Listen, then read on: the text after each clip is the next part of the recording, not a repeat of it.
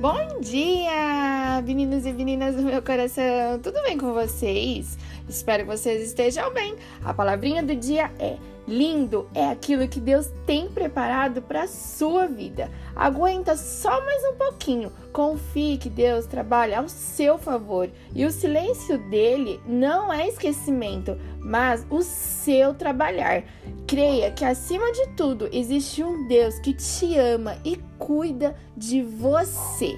Quero deixar uma palavrinha que está lá em Salmos 91, verso 7. Mil cairão ao teu lado e dez mil à tua direita, mas não chegará a ti.